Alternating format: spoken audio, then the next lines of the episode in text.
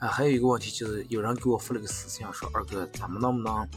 说是征集一下，看看大家有没有一些好的意见？就在过年的时候，啊，去一些长辈或者亲戚朋友他们家的时候，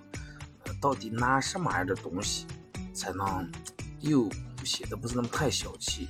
而且跟显得跟别人不一样？如果是老是拿牛奶呀，或者拿什么什么罐头、礼盒呀这些酸奶，就有点儿。俗套了，大家都是拿这种东西。那你估计你也肯定去你们长辈他们家，家里面都有一堆是牛奶，然后保质期又短，喝不完，喝不完就只能换。说那么咱们咋就能拿点跟别人不一样的东西，而且别人一看这个东西很上档次，是一个好东西，而且很实用。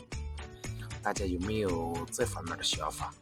啊？然后下方留言，咱们做一期节目，专门跟大家分享一下这个话题。